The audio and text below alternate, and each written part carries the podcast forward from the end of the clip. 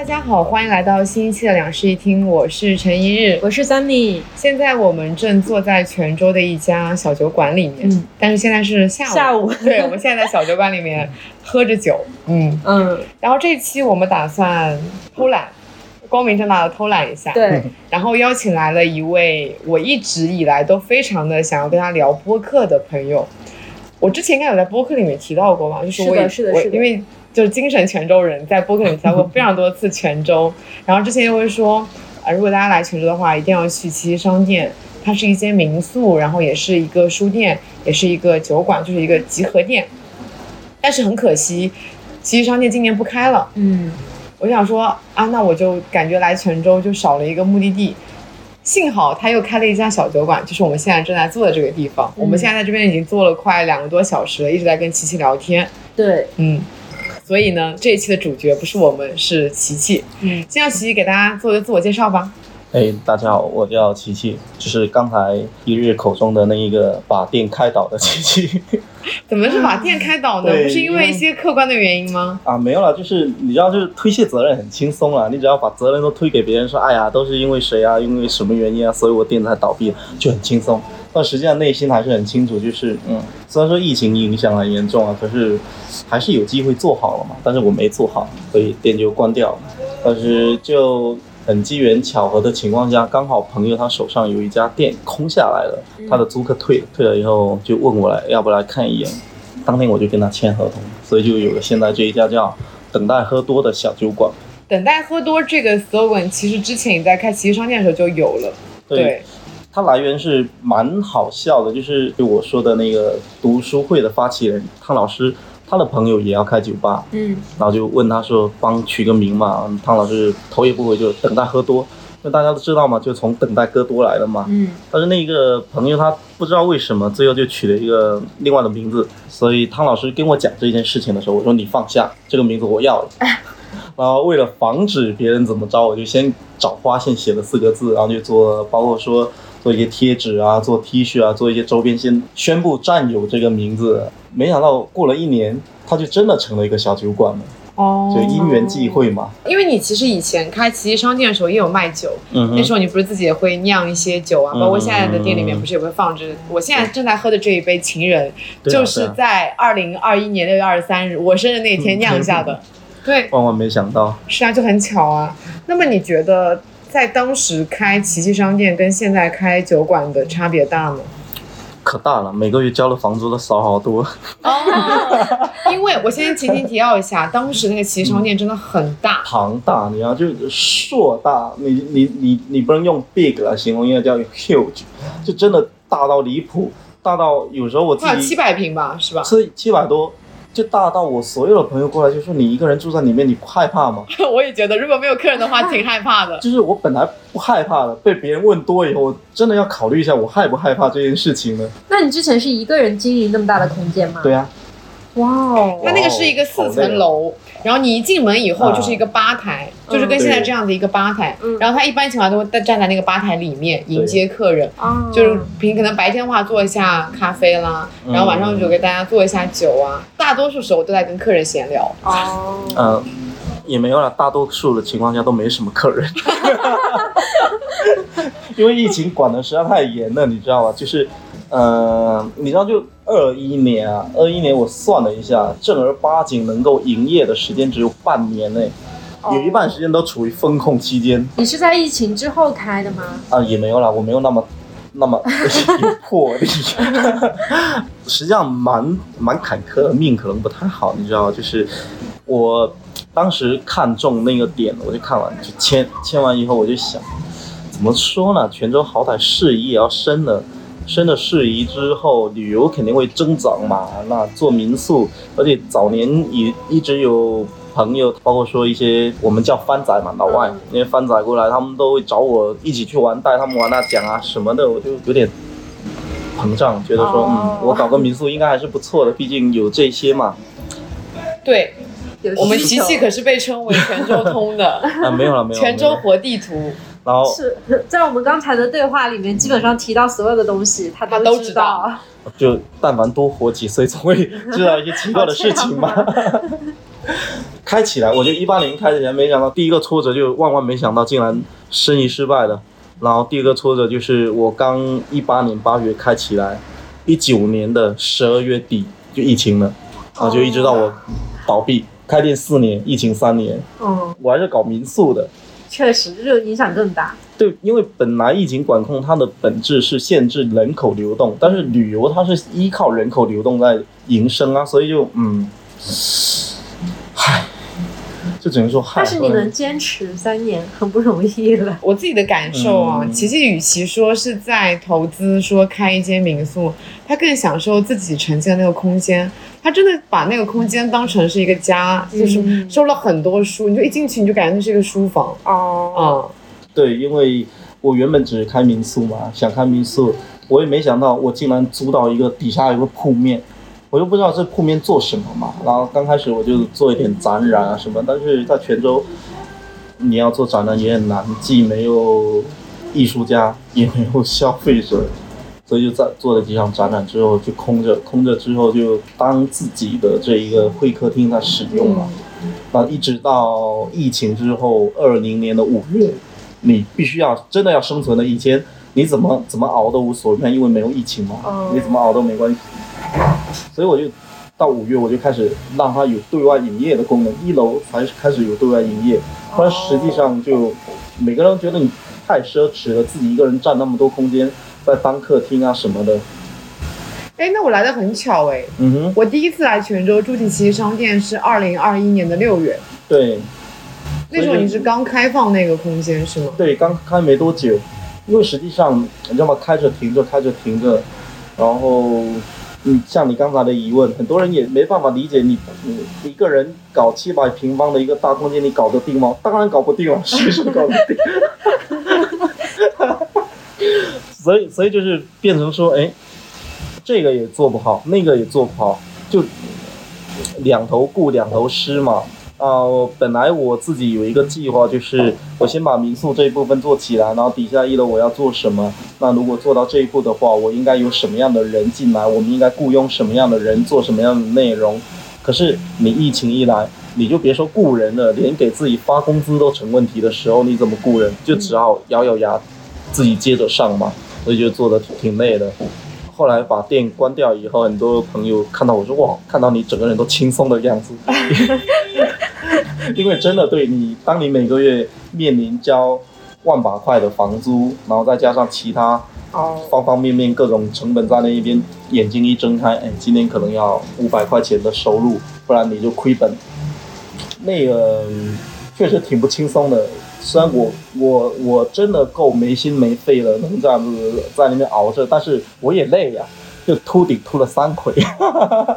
对，当时我们给奇迹商店的一个评价哦，就是觉得虽然房租很便宜了，相对于七百平来说，它只要一万块，对不对？对一万块很便宜啊。。对，可是如果说在泉州，你每个月要去支出一万块钱的房租，是一个非常难的事情。两个人的工资啊，泉州工资那么低，都要两个人工资，再低一点就三个人工资了。泉州工资还挺低的，甚至嗯说真的。所以当时就觉得有一个疑问，一直就当当时没一直没好意思问你，就是你开这个琪琪商店真的有赚到钱吗？对啊，当然没有了 好，现在终于可以问了，反正倒闭了。啊。对啊，你你光看那样就觉得觉得不可能挣钱呐、因为我住进来的两次，嗯几乎都只有我们那个房间的客人。对对对啊对对，是的，包括有一次其实是跨年的时候，我想说跨年这个时间段，对应该也算是人比较多的时候吧。对但整个店里面其实有来往的客人是有的，但是整幢七百平里面只有我们两间房跟琪琪一个，哦对对，因为本身房间也不多。本身对本身房间就少，我自己又住在里面，嗯六个房间我还得住掉一个，所以只有五个房间。嗯，然后呢，我的客源百分之九十五以上都是北上广深的，这四个城市就没好过，疫情就没好过，那泉州又管得很严，嗯，怎么哎，但我？当时其实听你回来描述这个地方，我以为他的老板是个富二代，哦，啊很多人都这么以为，很多人这么以为，，嗯。很多人都就当时我就有一个细节是这样子的，就是嗯我的床垫是二十公分那种乳胶床垫，所以一张要一万三。啊，居然这么贵！对啊，所以泉州人都说那个人疯了，开民宿一万三床垫，他家肯定有超有钱的吧，是个富二代吧？我当时在你家民宿睡的原来是一万三的床垫。对对对对对，哦身价暴涨。不，因为因为是这样的，就是我一贯的理念就是，你可以直接床垫扔在地上，但是你床垫一定要舒服啊，床不要紧，床垫是重要的。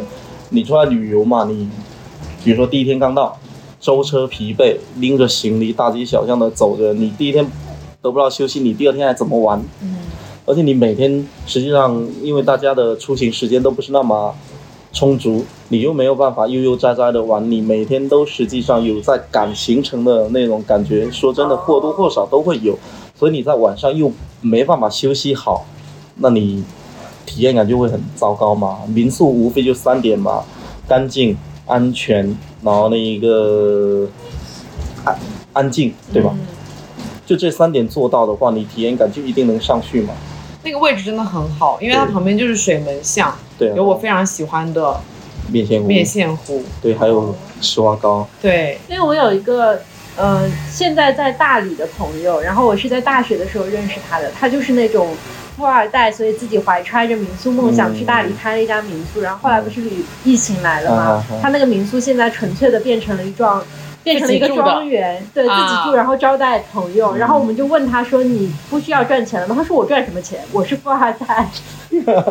底气十足，可以可以可以可以，那现在开酒馆开几个月了？四个月，夏天开到现在，七月十六号到现在，开的开心吗？挺开心的，就毕竟能挣钱嘛，能挣钱谁不开心啊？我在这家小酒馆里面看到了很多之前琪琪商店移过来的，比如说这个香蕉，对，对，这安迪沃霍尔的香蕉原来就是琪琪商店，它那个门头，你只要在路边看到这个香蕉，你就知道到琪琪商店了嗯。然后还有很多就是那个。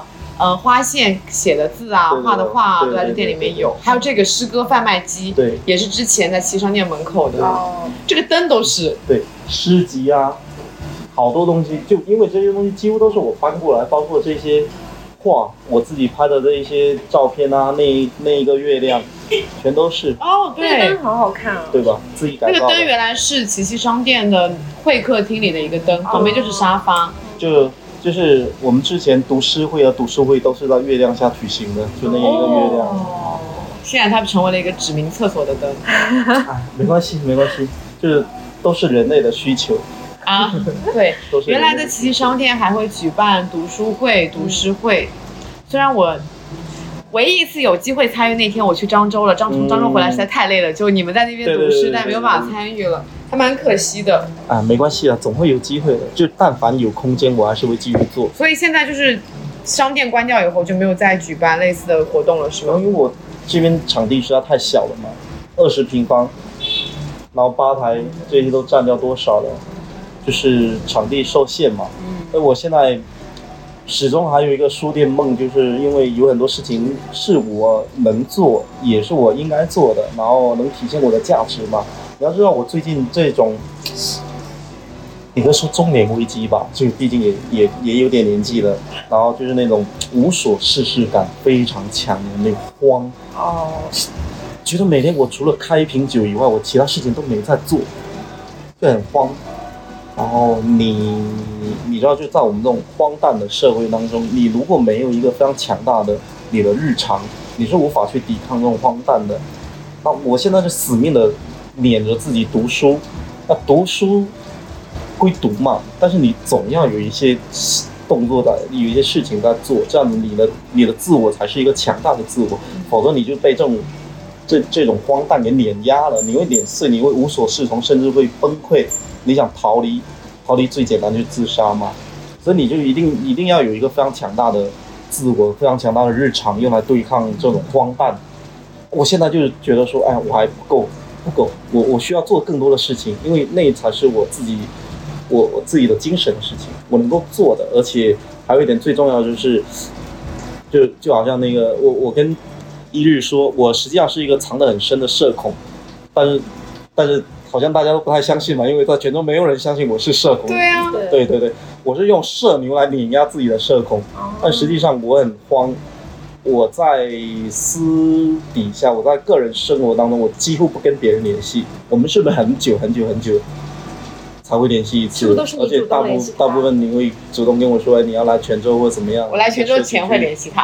啊，我在私底下，我几乎是不跟别人联系的，所以我需要有一些活动，就是大家来陪我一起玩。啊，因为像像我这种是这样的人。对，像我这种人，如果这样盯着，然后我又不喜欢人太多的地方，我会害怕，我会心悸。人多的地方我会心悸，那我就得自己做一些有趣的活动，然后拉个十来个人这样子，大家一起陪着我玩。哎，这种想法还挺奇妙的，因为他作为一个社恐，但他为了抵抗自己的社恐，去主动的拉了很多的那种嗯社交活动。哎、可是我觉得，就是像这种社交活动，它不是说是那种很泛的、没有目的性的，它是把自己相似的人找来一起玩。啊，这作为一个社恐来说是合理的，反正对于我来说，就大大家是有一定程度上的精神共鸣的。对对对对对，所以嗯而不是说去一个陌生的地方，然后你非要去坐下来聊，天吹水，哎，那种我受不了，那种我受不了我。也不行。所以就是像现在有好些朋友，他一直在问我说：“哎呀，好怀念读诗会，我们什么时候再做读诗会？”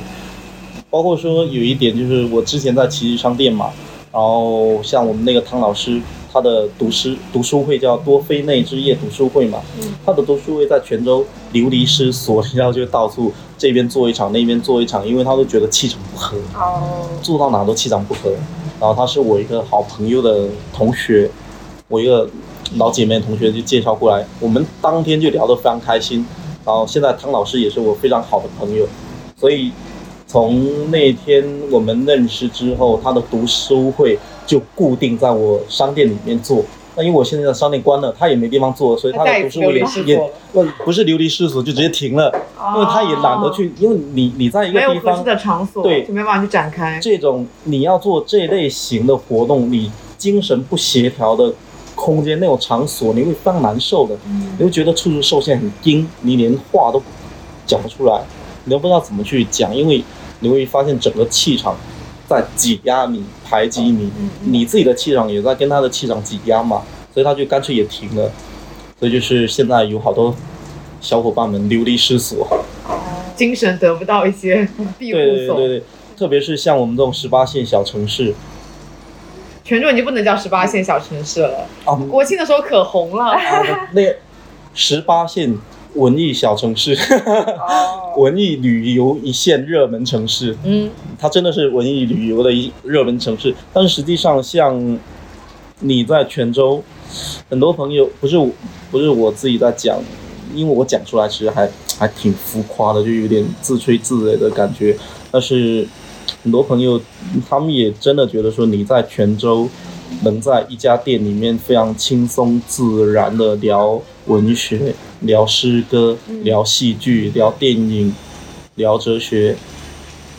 那大家见了面打招呼，都会问说：“哎，最近读什么书？怎么读？有什么？”就真的几乎没有，就这样的场所几乎没有。当然我，就是我这边，就怎么说呢？就很很得到他们的支持，就大家愿意在我店里跟我一起来聊这一些。就我就觉得说这一这一点对我来说是一个非常重要的力量来源嘛。嗯因为我自己也喜欢，那我也需要有跟人沟通的时候嘛。但是你发现去到大部分地方，大家就聊天吹水，就是那种，你都不知道怎么接，嗯，所以想想我还是得回去搞书店，还是得回去干书店，而且算了一下，书店盈利也不会比我这家小酒馆差，因为小酒馆最近真的因为各种原因也挺挺惨的，像我开了四个月嘛，那实际上中间还有十十五天被强行勒令停业，因为福州的疫情就勒令泉州的酒馆停业，这就挺糟糕的，而且。最重要的问题还是那种无所事事感，你没有在做一件你有价值、有意义的事情。但是我其实跟你聊天听下来，我觉得你内心秩序还蛮稳定的，就是对。内核算是一个很强大的内核。而且我跟你讲，在嗯进行这次对话之前，我对你的认知一直都是，嗯。我觉得你个人蛮自洽的，对，就你能接受你这个年纪，对啊对啊对啊，在 做一些无所事事、没有目标，然后没有什么所谓的盈利的这样的一些事情，就是为了想要满足自己的一个内心的价值啊。对，是的，这一点很，这一点是你没有营营积积的在生活，对，就是我个人，实际上我真的是一个超级矛盾体，你知道，就是我有非常两极冲突，但是呢都很自洽的。你要就是那个那个你是不是冲突完了会自己说服自己？哦，没有，就让他们冲突者嘛，就我觉得就冲这种冲突的生意也很好，就比如说那个，比如说我一方面我的共情能力非常强，我路上看到那种，比如说在打扫的人，他们在那边吃的一些很很糟糕的食物，或者说看到一些乞丐什么，我有时候我都会掉眼泪，就因为你会发现说人间实在太苦了。嗯但是另外一方面，我的情感我又很感觉又很淡薄，然后就是我可以几个月、几年不跟人联系，我跟我弟弟妹妹我联系也极少，但是我又一方面能保持一个非常澎湃的情绪，我就觉得说，你知道，就这这种矛盾，它是非常奇怪的一个组合。你个人不会觉得很割裂吗？在这种反复的矛盾中跳转，那不会耶，你知道，就这种就好像所谓的叫相爱相杀，就我不是说我一定要扼杀掉某一个某一个情感，也不是说必须让他们综合，我只是让他们就在那边，嗯他们就在那里，该冷漠的时候就让他冷漠，该澎湃的时候就让他澎湃，没有任何关系。我对家人的爱我也非常澎湃，我甚至我晚上会睡觉前想起我过世的爸爸，我就会哭。嗯但是呢，日常生活中我就是这样子，就所有人就觉得说，嗯，你好像，就像你说的，好像哎很自洽，很淡然，好像那一个非常平缓的一个人。但实际上我真的是就放着让他们去各种这样子一些很奇怪的。你像比如说刚才说这个开店营生这件事情，实际上因为奇迹商店的倒闭，我是有负债的。那我的负债，我也没有觉得说啊，我会因为负债我就无法入睡，然后那个，比如说会慌乱、惊恐。但是我同时我也非常积极的在努力的挣钱，因为我知道经济基础是做很多事情的重要的来源嘛，对吧？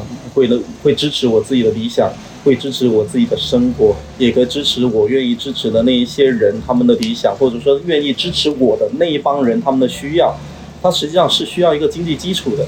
那我在这两块当中，我也让他就这么待着，负债的事情我自己来解决，这是我个人的事情。我一方面在努力的去做一个大家可以在这里愉快，嗯然后愿意来陪我一起玩的，就毕竟我是个孤僻的人嘛，就他们也他们也就就在那一边，我不会说哎一想到这个负债我就惊慌失措，我又不会说哎我想到这件事情我需我应该做什么做什么做那应该去做一个什么样的空间挣到多少钱我就那个非常狂热，我也不会就真的就是这样子，就是平平的。但是底下是真的，你知道，就是有点好些很矛盾的情绪，就让他们都在那里。我也没有试图要去说去解决他们，试图去让他们综合缓解，或者说什么，我我也没办法说已经与自己和解了，但是情绪还算比较稳定，情绪可控。哎，但其实你这样子，在我看来算是一个蛮理想的开店人，就不会为了说店明天还能不能开下去而很焦虑，就是觉得开店在就是一种保持自我的一种方式。嗯我最大的焦虑来源于感觉自己的能力不足，我没有办法把事情做好。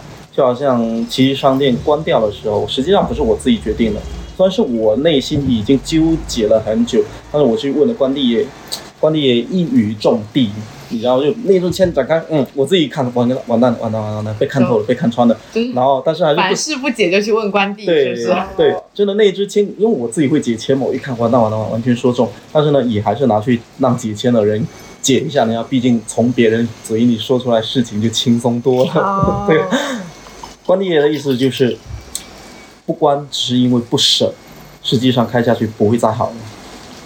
所以我当天，好无情的答案。确实，我当时从关帝庙走出来，我就给我妈打电话说：“妈，我晚上回家吃饭，我要跟你跟你和我弟弟说一下那个商店的事情。”五点多回到家，六点跟家里一个人吃完饭，跟他们说完要把这家店关掉。家里当然开心嘛，因为毕竟在处于亏损状态的一家店，它实际上是一个负担。哦那我们要与他们就觉得说你应该及时止损嘛，因为你再不止损就变壮士断腕了，嗯再下去就送命了，就腰斩了嘛。然后呢，七点多我就从家里回到商店，八点我就发了一条公众号说好歇业，从今天开始歇业。对，写了有缘再见，还蛮突然的。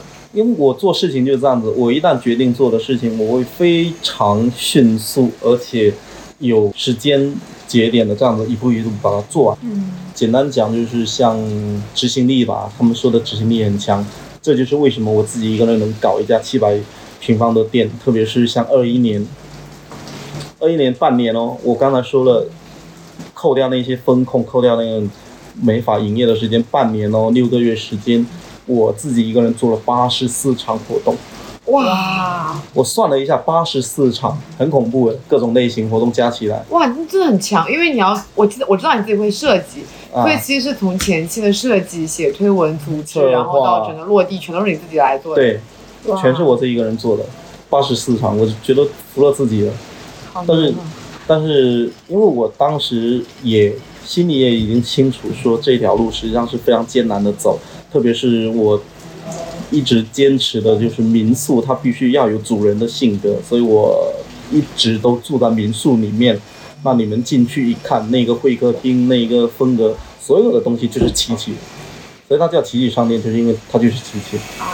但是这条路很难走，本来就够难走的，你又遇到一个疫情，它就更艰难，所以它必然要有一个收掉的节点。但我们不能让它就这么无缘就就没有好毫无声响、毫无毫无意义的收掉。嗯我想做的事情，我会在自己能够负担的情况下，全部给它做出来。这样子，最起码你收掉了它的时候，你不会后悔，你会觉得我自己在那边荒度了几年时间，亏损了一大笔钱，然后就这么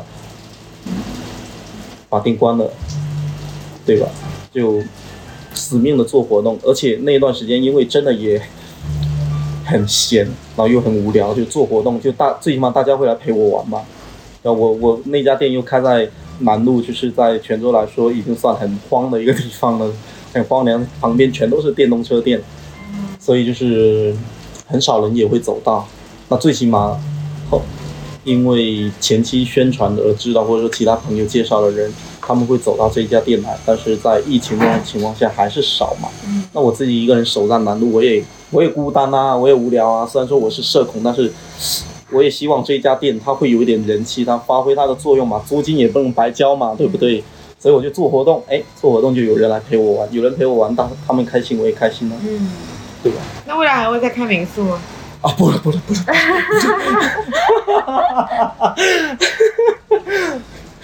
我们后来呢跟朋友合计了很久，哎，这百年老店，百年老店，百年老店的根本就是你要有自己的物业，啊，不然你光交房租你就交死掉了。确实，啊，但我这边表白一下，我觉得我在七七商店留下了蛮多很印象深刻的回忆。哎呀，像我第一次去的时候，是跟另外一位叫琪琪的朋友一起啊，嘛。对对对对，我哎，那个那次还蛮奇妙的，对琪琪碰上琪琪。哦这边提一下，奇迹商店的那个琪其实是麒麟麒的的麒，嗯，然后很多人会把它读成麒麟，麒麟，对。因为就哦。惯性就觉得对对对。麒后面应该跟着麟。我我从小学到大学毕业，能把我名字叫对的老师都没超过十个，对。大家都惯性，哎，麒麟，对，但其实是琪琪。对，然后那当时跟我一起来这那店里面住的另外一位女生也叫琪琪嘛，对对对，她当时是带着一罐酵酵母在旅母，行，对。然后那个酵母因为它会膨胀，所以他每次到了一个地方，他就是要分一点出来。对对对，所以当天他就把那个酵母分出来，在店里面摊了个煎饼，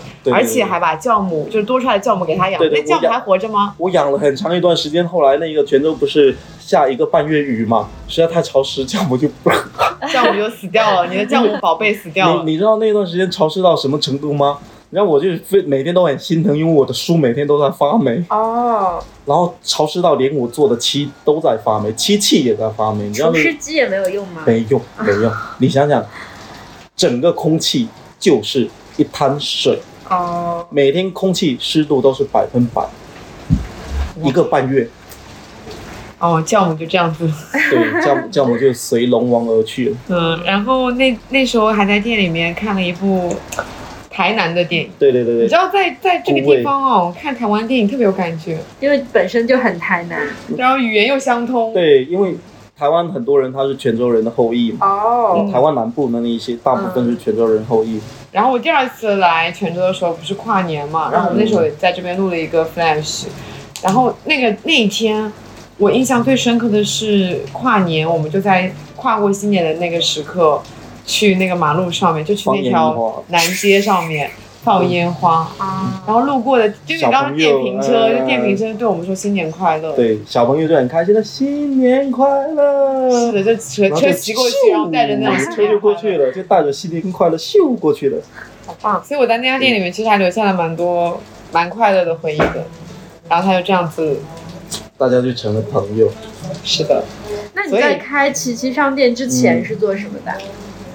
哦，我最早在一家就十几年前刚毕业回泉州以后呢，我就在公在广告公司工作了非常多年，中间非常短暂的两三年去了一本杂志叫《城市一本》，但是一二年的时候它就倒闭了。哦，对，因啊为，做实在那本杂志是不是也是专注于福建的？就泉州城市文化。我我我有见过对他，你想想，十年前做城市文化的，然后又是局限一个小城市，我在就必倒无疑我嘛。在那本杂志上面看到过花县，啊年轻的花县。我认识花县就是那本杂志去采访他啊，对对对，我在那本杂志上看到过你的名字。，对但那时候你用的是吉利这个对，名字是的，是的吧？，因为我一直到做奇奇商店，我才改回琪琪这个名字，因为你想想嘛，年轻气盛，刚毕业二十四岁，走出去跟大家说，哎，大家好，我叫琪琪，就当然就哎，大家好，我叫吉利，对吧？就嗯，感觉不太一样嘛。但是现在老了就可爱卖萌，觉得哎，对，琪琪琪琪琪琪，就听起来挺可爱的嘛。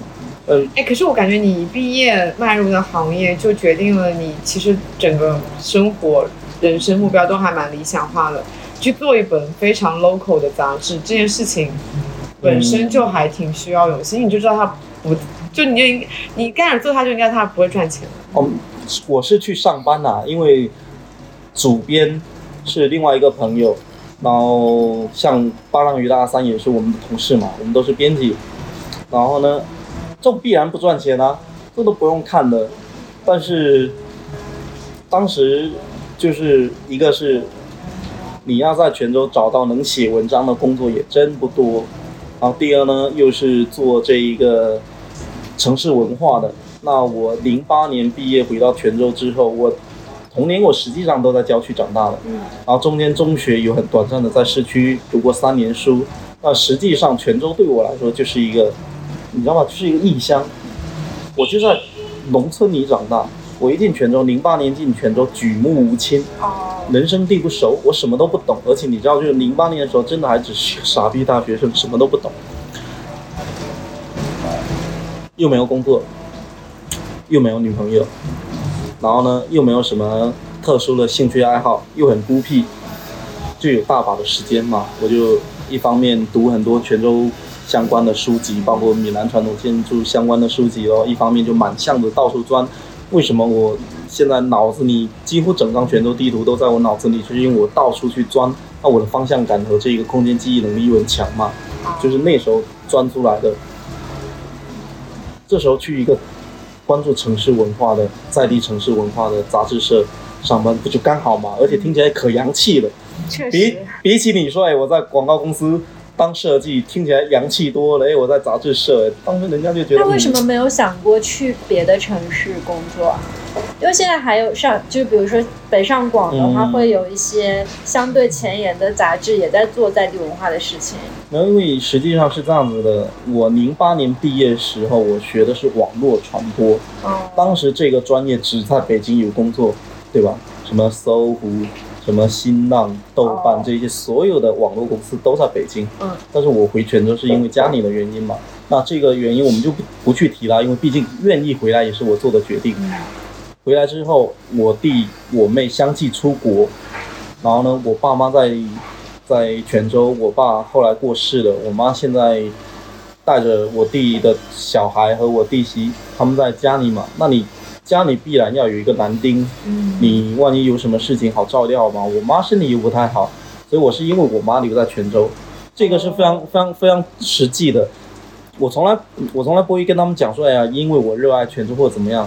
不好意思，说实话，我觉得泉州对我来说很重要，它是我的故乡，它是我一个非常重要的组成部分，就好像我做那个故乡旅行者那个小摄影展一样。嗯你在自己的故乡上，像一个异乡人一样的去旅行、去发掘，这是很重要一件事情。嗯但是呢，我的精神故乡我是会更大，我是热，我爱的是这一个地球，所以我有可能会往其他地方去，去，包括说可能去定居啊、去养老或什么的都有可能。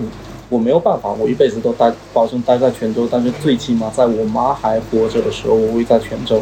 那以后的事情，以后的事情谁也不知道，以后再说嘛。嗯那目前来说，我妈还在嘛？像我在装修奇迹商店那一段时间，我妈腰椎盘突出去手术，我晚上去医院陪护，白天看工地，工人一走，我立马赶到医院就照顾我妈，照顾到第二天早上睡醒，吃完早饭，跟护士这些全部打好招呼，然后那个同病房他们有其他人全部打好招呼，帮忙看一下我妈，我去工地，就这样子，我那一段时间就这样两地跑的，就最起码我嗯没有什么很强的经济能力，赚不到多少钱来养我妈，但是最起码出点力还是可以的嘛，对吧？还是应该的。然后从那个城市是吗？城市一本，城市一本杂志嗯，倒闭以后，对，就去了广告公司，啊，就去了广告公对司。，做了好几年以后，发现说我不能再这样广告公司待下去了，我一定会早死。我还没娶老婆，我不可以死，我就辞职了，因为加班实在太令人是的但是在广告公司有赚到钱吧？就糊口嘛，泉州工资都很低啊，就真的是糊口。啊，要知道，少壮不努力，长大做设计。在广告公司那段经历，你有嗯收获到什么？人脉没有，唯一的收获就是要惜命，不要熬夜，因为因为加班加的实在太恐怖了。我有那就是真的，一下子从一个非常加班的状态，然后到自己开店，一下就松弛下来了。但是实际上你自己开店比上班更惨痛，因为你像我说的，每天晚每天睁开眼三百块房租，其他成本你首先要挣到。我真的一直以为你是不焦虑这些东西的。我焦虑，但是呢，我不会因为焦虑这些事情啊，也不能叫焦虑，我会思考，我我我会去在意这些东西，我非常注重营收的事情，但是我不会焦虑，我不会慌乱，因为很简单的就是我这一个店只有我一个人，如果我慌乱了，那请问事情谁来做？嗯没有人做事啦。就好像我允许一个月、两个月，我偶尔摆烂一天，但是我不能天天摆烂呢、因为焦虑的时候，人是会想逃避的。那你一逃避这件事情，就烂在哪里？有什么用？没有用。你还第二天还是得再处理，而且你还会因为拖了一天变得更焦虑，因为时间又过了一天，没有意义嘛。对面怎么又在焊门了？他真的很矛盾哎，他真的是一个特别割裂的个体。对啊是吧？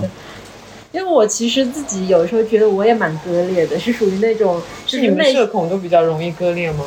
不知道哎，因为像我们这种人，就是嗯内心跟表面是非啊常致是一样的对吧？对我，我就是那种表面上面看起来很云淡风轻，但其实内里面就是暗潮涌动的那种。你你有测过 MBTI 吗？好像有吧？有啦有啦有啦。我觉得他可能跟我是同一种人格。反正我是觉得说，我会挂虑很多事情，但是我不会慌乱，慌乱没有价值嘛。再说了，你慌到一定程度，你再也没办法往下慌了，这时候你的精神就崩溃了嘛，因为你但你要保持让自己不崩溃。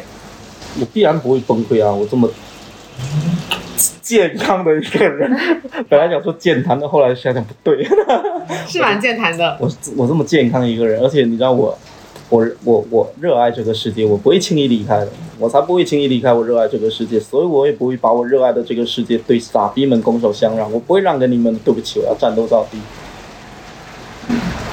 哎我之前跟一个我就是很从我很小的时候就开始关注我的一个读者聊天嘛，嗯然后他跟我讲说，就是从我的文字和我的成长经历里面看，他觉得我是一个表面上非常理想主义，但实际上在做着很现实的事情的人，就是这种割裂，在他身上其实也有。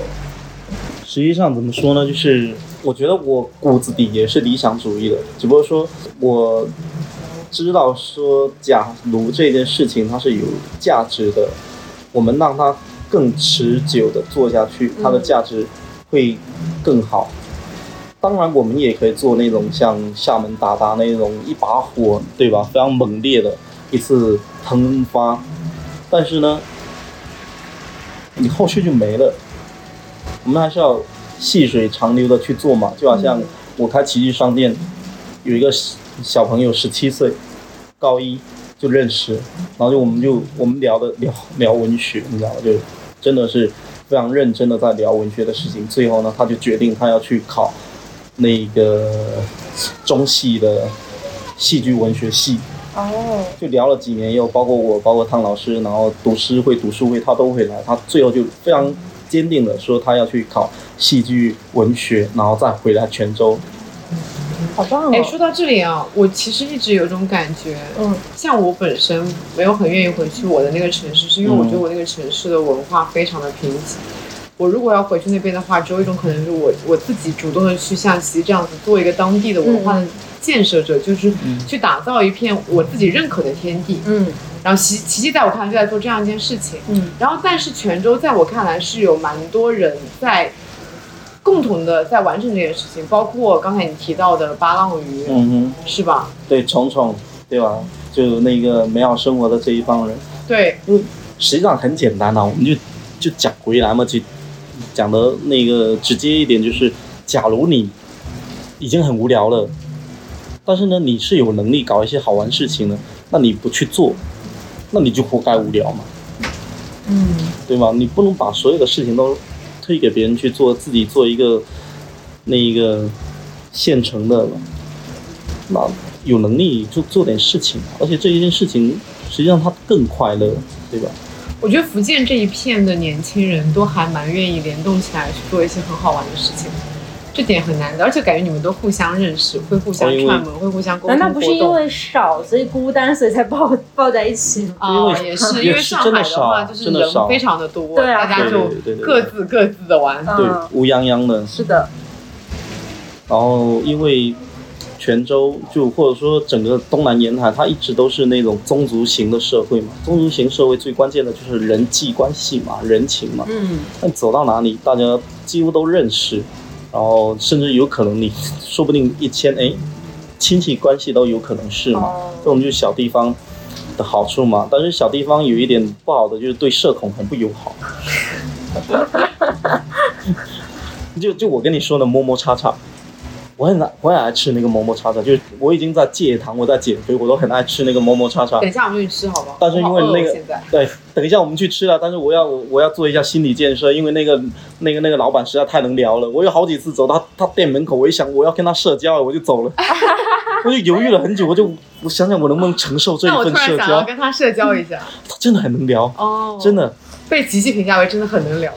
对他特别热情，然后然后你知道就就你知道就你在吃甜品，吃着吃着你就要停下你的勺子跟他聊天。希望摸摸叉的老板不要听到这里。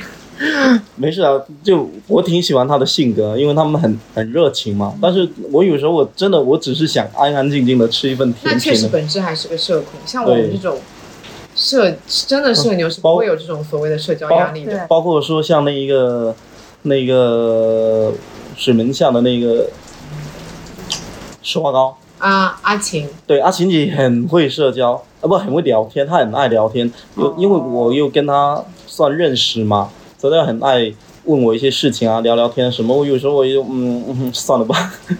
我在泉州真的很少地方可以去，就是因为你会陷入无止境的也有一社交。种可能是因为你在泉州走在哪里，大家都认识你啊。给我的感受至少这样子，我就觉得这个这个是真的啦。但你是是一个活地图，然后这也因此大家都认识你。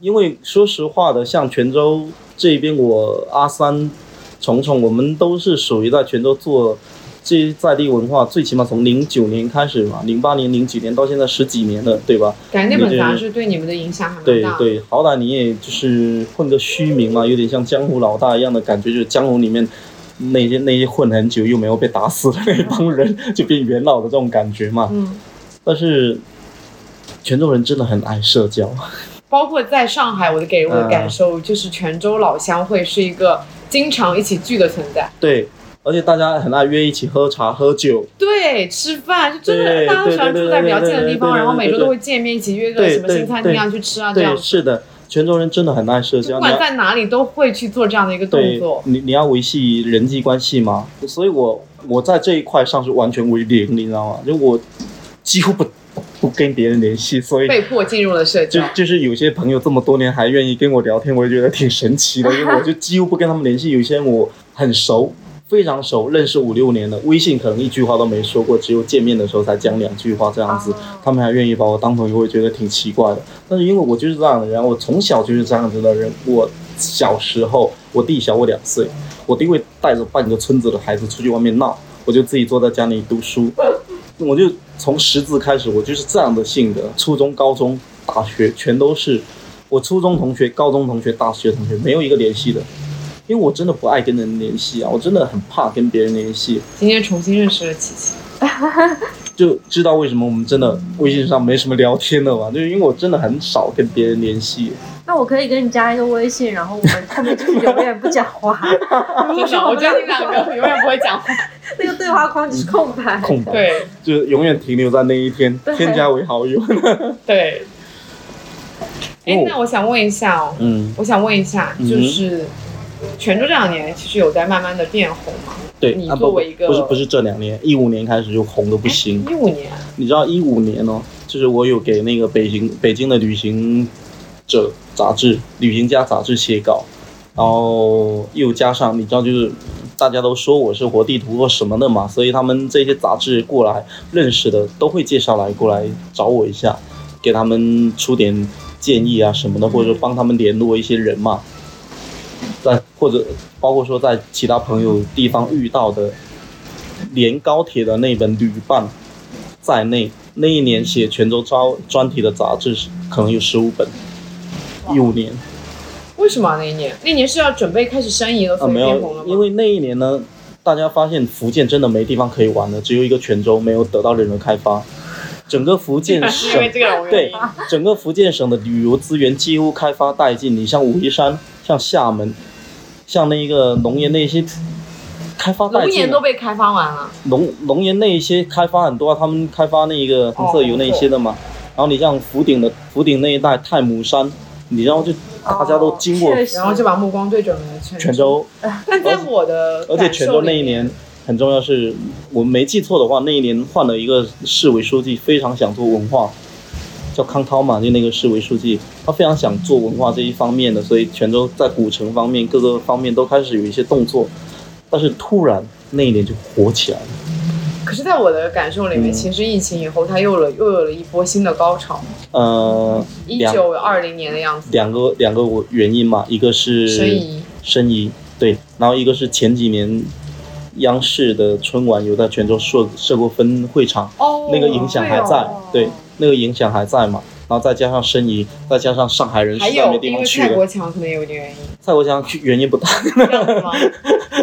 好，泉泉对不泉，不是不是泉州泉州人没有把蔡国强这一点好好用起来。说实话的，就如果从官方角度讲，就是他们对蔡国强没有那么重视。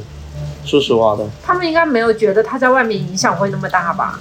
他们应该没有把他当成艺术家来看吧，只是觉得回来泉州还是一个泉州人这样子。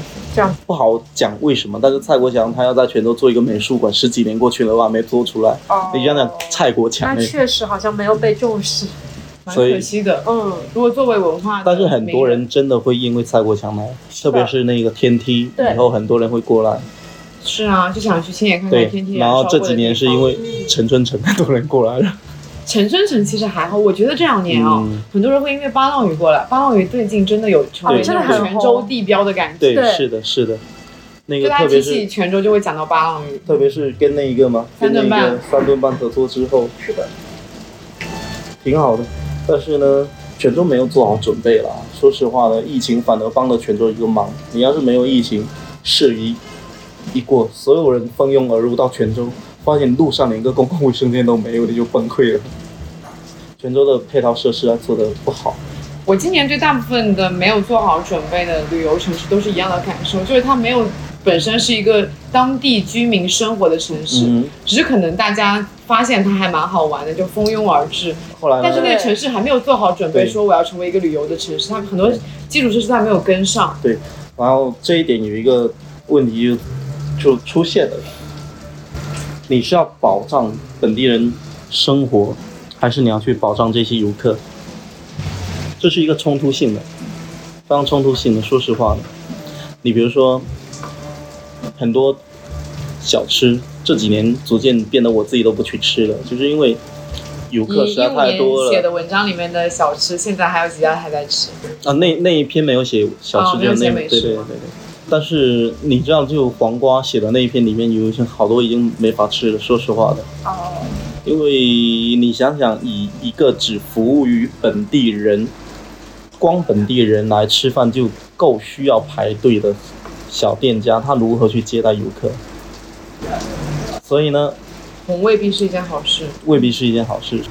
你能你能说不让他们挣钱，不让他们改善生活嘛？也不能说嘛，对吧？嗯，所以旅游一向是一个很矛盾的，就是旅游它对经济肯定是有帮助的，对那一个大家的生活条件改善是有帮助的，所以问题就出现了嘛，对不对？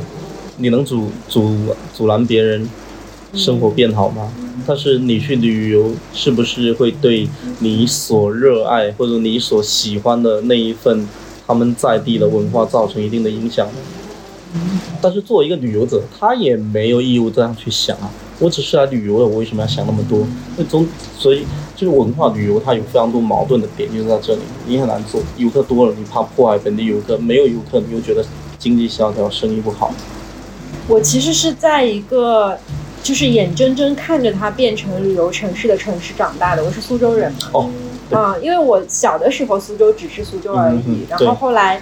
我感觉应该是从我初中开始，它就变成了一个就是大家嘴里的那种旅游城市，嗯然后我就眼睁睁看着我熟悉的面馆变成了外地人会蜂拥而至的知名的旅游的那种面馆，然后它价格从七块钱一下子涨到三十多块钱，对就是对本地来说挺困扰。的吧？对的，然后那家面馆从我初中之后我就没有再进去过，但是就感觉自己童年的一些记忆，包括一些苏州的小巷子，还有就是江南水乡的那些东西都被改建了。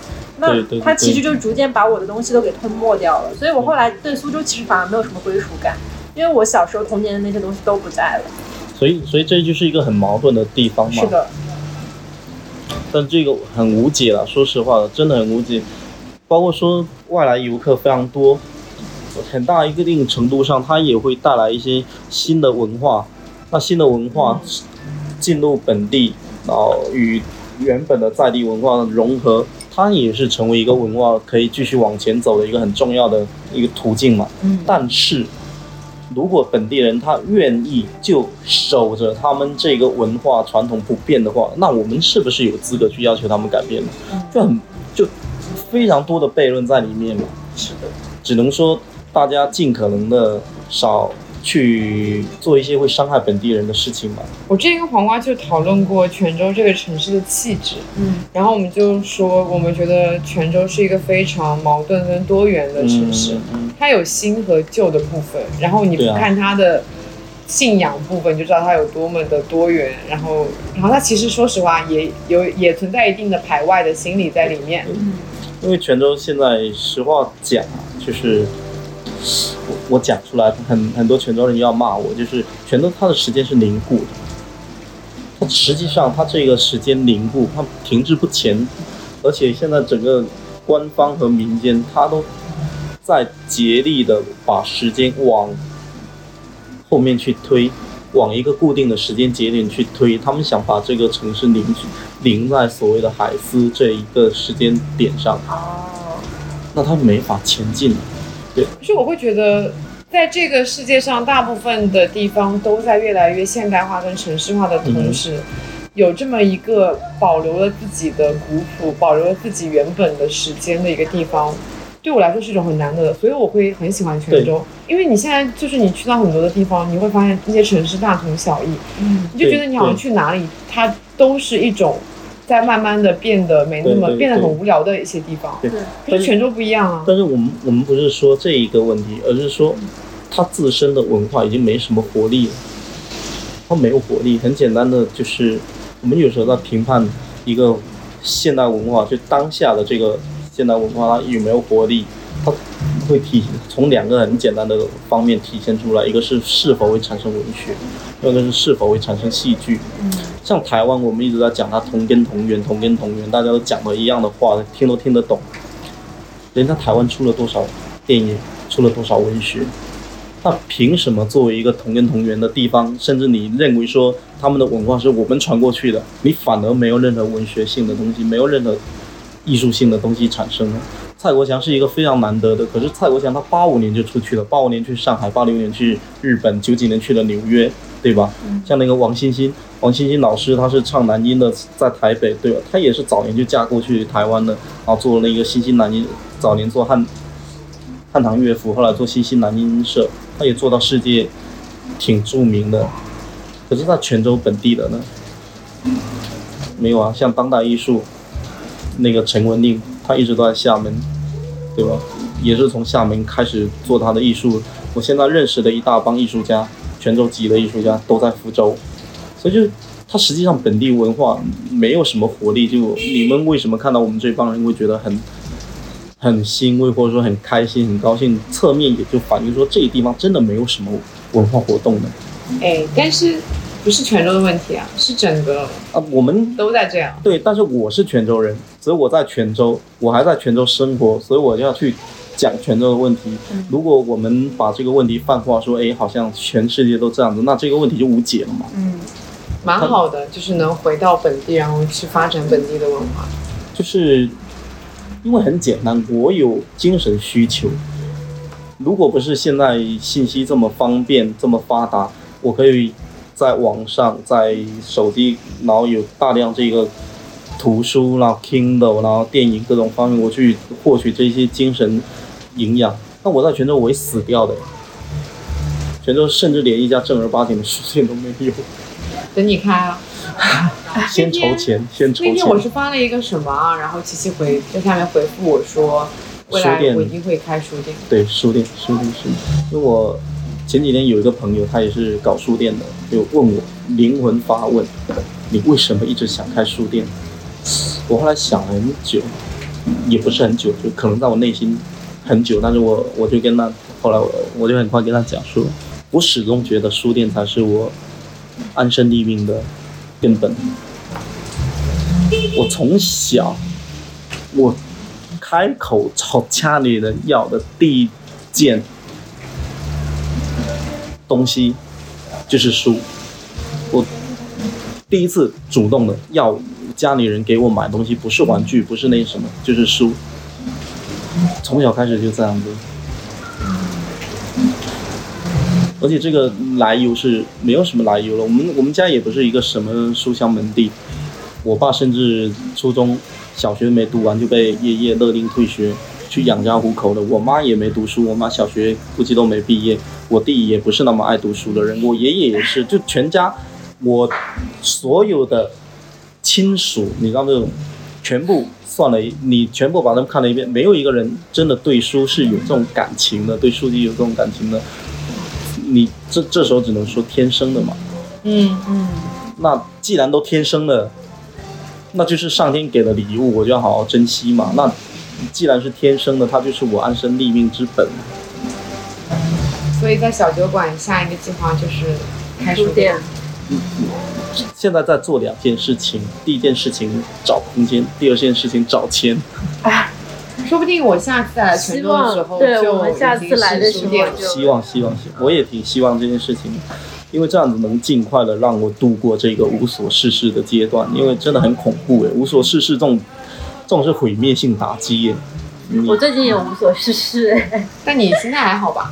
我心态还好。对我我我无法闲下来，我不能闲下来，就是我手上一定要有一件事情在做。当然这件事情它不一定是工作，有可能只是说，哎，我写一点东西啊，或者说帮其他人做一点什么，它对我来说有价值的一件事情，我必须有一件事情在做。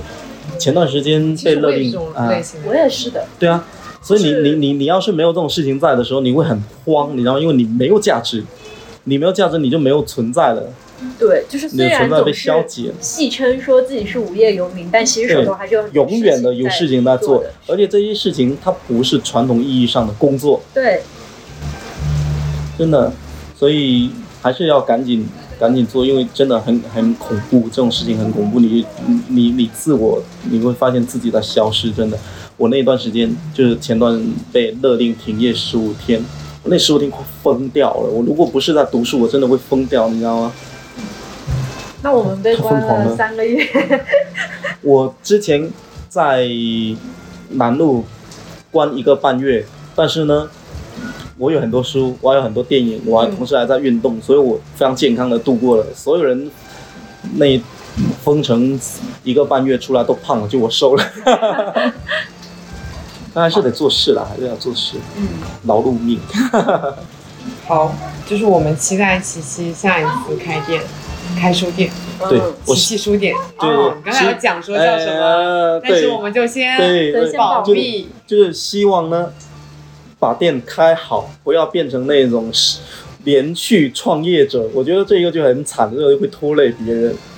我朋友都会看不过去。我要是连续的、连续的去做一件事情，把它做糟糕掉、做坏掉，不仅我很糟糕，我朋友也会很糟糕，他们也会，你知道，我我那些朋友真的对我特别好，他们会发自内心底的担心我会活不下去。嗯，因为你就就我们刚才讲这一些啊，包括说你看到的，你就觉得我这个人好像根本没有在工作，没有在做事情，没有在挣钱，没有在生存的样子。他们真的会发自内心底的问我，你是不是快活不下去了？然后会担心我。那我决定为这杯情人加金汤力买个单，支持一下。哎呀，没事啦，那种大老远过来，我要请你喝杯酒了，不要不要这样子说。那你你像一日也是很支持我，而且说实话，像之前那间民宿，我自己都知道有很多不足，他还是愿意来住，而且每次来都愿意跟我讲说，哎，我要来泉州去找你。我觉得这一那这么算下来，我哎每次来泉州见的第一个泉州朋友就是都是你，因为之前住民宿嘛，对啊，然后现在就真的，一吃完饭然后就过来这里。对啊对啊对啊，这才是最重要的啦。好，那我以后也会来找你的。我们等一下去吃什么醋肉？我好想，我现在我现在无比的想要吃一个醋肉，下着雨天吃个炸物，对啊，可以啊哥带我们去可以啊吃一个好吃的炸物。我想想，我们就去那一个胭脂巷看一下，不知好啊道他还开着吗？可以啊，好，那我们这一那我们的期 flash 就差不此为止多到这儿了。嗯，你有最近有什么想推荐给我们听众的书？最近哦，嗯，呃，未来的书店老板推荐个书吧。还是伍尔夫吧，伍尔夫太能写了，你知道就。有时候你被一个人的文笔所震撼的时候呢，就是不知道怎么去形容他，只能说跟神经病一样的能写。伍尔夫真的很能写，特别是那一个奥兰多，奥兰多写太好了，而且奥兰多他有关注到很重要的一个女性的处境。你你有推荐的版本吗？我读的是那个最近被骂得很惨的那个版本，啊，上海我们也在读那个版本。对对那那个版本是不错的，他翻译翻得不错，因为那个版本主要被骂的原因是十几年前的，呃，因为是这样子的，就是它就存在两个问题。现在这个版本是在复刻之前的版本，对吧？对它历史存在，所以它把整个版本复刻下来，它一定有自己的时时代的局限性。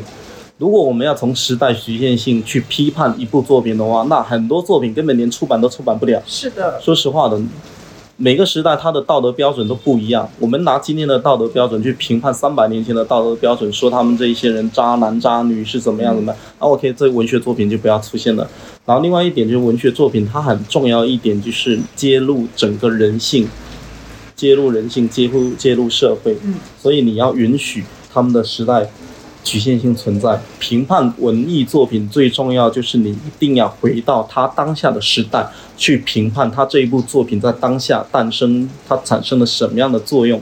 那为什么它能够流传到今天？为什么我们还会去讨论它？是因为人性的一些恶，人性的善永远不太相同，但是人性的恶始终贯穿历史，对吧？你一定要回到时代去评判。那第二点，你在评判。你在批判这一个译者他的这一个价值观，那你也有自己的价值观在评判这个译者，凭什么译者就不能有自己的价值观呢？嗯，对吧？当你拿自己的价值观去评判别人的价值观不应该存在的时候，那你的价值观呢？过个几年，过个十几二十年，过个几或者过个一个世纪，大家的价值观又发生改变，那你这一个价值观是不是应该被抹灭掉？不应该啊，因为它就是一个时代的见证，就。很重要的，这个是我们能够知道说，整个人类历史它通过怎么样的变化，它每个时代的局限性是怎怎么样，我们如何去克服这一些局限，克服这一些困难，不断的走到今天，大家开始有一些认为比较正确的价值观、世界观了。这个是一点非常重要，我们要知道自己是如何一路走来的。如果按照说你不允许他们存在的标准，那就是焚书坑儒嘛，就全烧掉了嘛。反正不符合这个时代价值观的，全烧掉就得了嘛。我觉得现在的人，很多人他活的都太狭隘了。嗯。之前我有看到一句话。是中文静讲的。有记者问他说：“你觉得什么样是好的女性主义？”嗯他讲说，他觉得女性当女性主义不再是一个褒义词，或者说是一个贬义词的时候，对对对，当女性主义成为了一个真正的中性词的时候，是的，这个时候，这还才是正确的好的女性主义。而且你要知道，人类为女性权益的奋斗已经远超大家的想象。你要早在那一个。一七八九年法国大革命之后，他们就已经开始在提倡女性的权益了。你知道，是它是经过一个非常长年的斗争。很简单的一点，天赋人权。OK，女性不是人吗？请问，所以同样作为人类，为什么我们的权利不对等？这个问题就产生了。所以我们要去。为女性，她作为人类，她应该享有的权利而奋斗，而不是你用这一些所谓的旗帜来包装自己，用从中谋谋利嘛。但是谋利，但大部分人他就很容易陷入那种局限性里面，就是他不认为这是为女性在谋求谋求福利，而是认为你在攻击我。你你借着这一个所谓的。女权啊，或者什么的这一些旗帜，你是要来争夺我的地位，争夺我的财富，争夺我的特权，争夺我的一切，你是来攻击我，嗯，这这就不对了嘛。我们就真的要牢记这四个字啊：天赋人权。大家同样是人，凭什么你要高人一等？凭什么你享有这些特权的女性没有？这个放在其他地方也适用嘛，对吧？天赋人权这一句话非常重要。嗯。好，那我们这一期这一次谈话就差不多到这儿结束了。我们这次谈话的整个背景应该会很吵，因为这左边、右边是非常大的雨声，以及对面在装修的声音，还有小朋友下下课的声音。然后整个其实店里面还一直在放着音乐，嗯嗯，不可说音乐，对，不可说先生的音乐，所以我们都不用加背景音乐了，就是。对，这期就不用加背景音乐。那在这次最后，我想要分享。我刚刚在读的这本诗集，你的随便翻一首吧。好的，好的，好的。我刚刚在，我来翻。好，因为我刚刚在琪琪的店里面有一个书架，里面摆满了诗集。我刚刚在里面就抽了一本黄灿然的《奇迹集》，就是你刚才的那首。对，这首就是我刚刚分享过的。他的诗的名字叫做《空》。你有没有发现，当你在唱片店试听音乐，或仅仅是听唱片店随便播出的音乐，你都会感到特别动听，听得特别入神，因为你是空的。而当你是空的，整个地永远的空着，想想，那是怎样一个世界？你会爱一切。那我们就在这边收尾吧。好，我们下期再见。祝大家十二月快乐。好，拜拜。拜拜。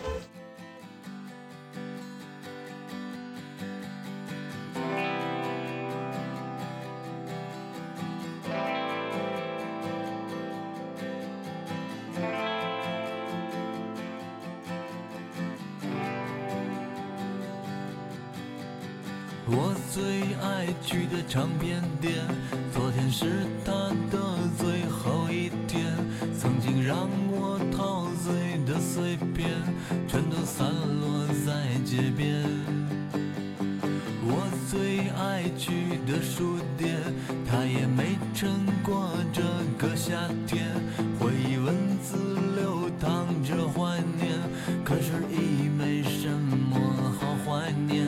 可是你曾经的那些梦，都已变得模糊，看不见。那些为了理想的战斗，也不过为了钱。可是我最恨的那个人，他始终没死在我面前，还没年轻就变得苍老，这一生无解，没有我的空间，